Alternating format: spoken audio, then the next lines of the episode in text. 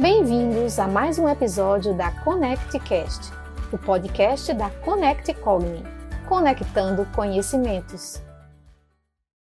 Na nossa conversa semanal sobre saúde mental, trataremos hoje da nutrição, eixo fundamental da teoria Connect Cogni de prevenção e reestruturação da saúde mental. Você sabia que existe uma forte relação entre as emoções que sentimos e o que comemos? A depender do nosso estado emocional, quando estamos preocupados, ansiosos, nos alimentamos mal e em excesso, ou até mesmo deixamos de nos alimentar. Tudo depende do funcionamento de cada um. Todavia, as duas situações podem vir a gerar prejuízos, e é aí que você precisa estar atento. Percebam que nos agrupamos para comemorar. E isso é muito bom. em toda comemoração há o alimento, ou seja, comer não é, em sua essência, um ato solitário. Consiste em um compartilhamento entre pessoas em sociedade. Queremos dizer com isso que se alimentar e se socializar é importante e benéfico. É fundamental ressaltarmos que o acesso à alimentação adequada e saudável é um direito humano. A alimentação não só tem um papel crucial em nossa saúde física, como também na saúde mental.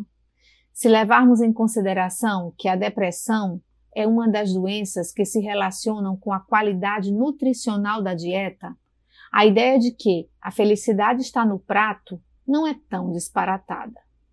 Quem nunca esteve feliz e comeu para comemorar? Quem nunca esteve triste e comeu para esquecer?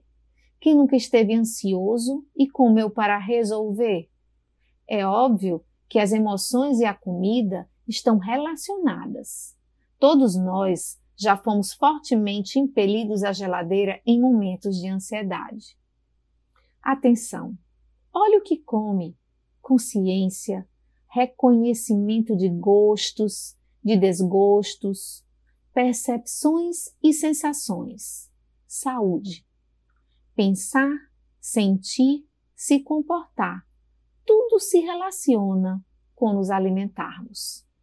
O autoconhecimento poderá te auxiliar a compreender se a sua relação com a comida tem estado saudável ou não saudável. Ao identificar alguma distorção, é primordial procurar ajuda, ajuda nutricional em conjunto com ajuda psicológica. Conecte Cogni, projeto Saúde Mental. Conecte-se com a vida.